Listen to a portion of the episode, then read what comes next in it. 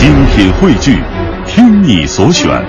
中国广播。radio.dot.cn，。各大应用市场均可下载。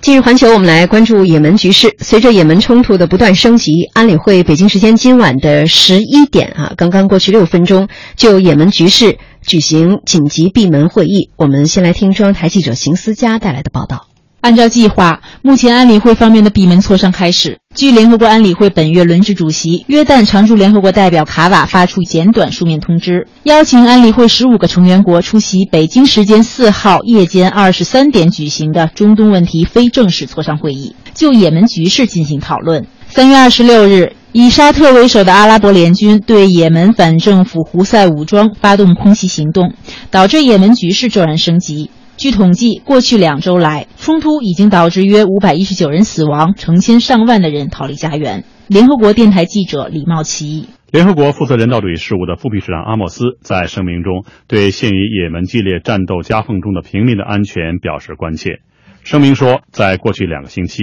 大约有五百一十九人死亡，近一千七百人受伤，其中包括九十多名儿童。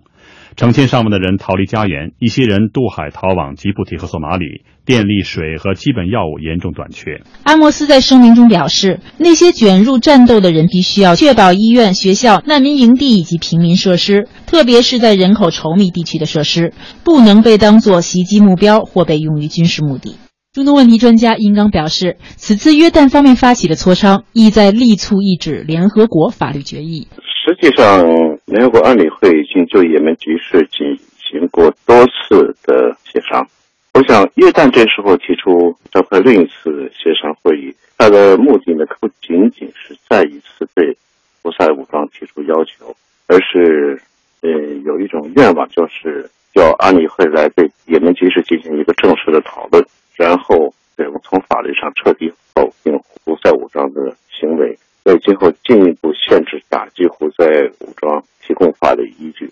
安理会此前曾就也门局势举行紧急会议，并通过主席声明，谴责胡塞武装不断破坏也门政治过渡进程，同时敦促也门各方不再使用军事力量和暴力。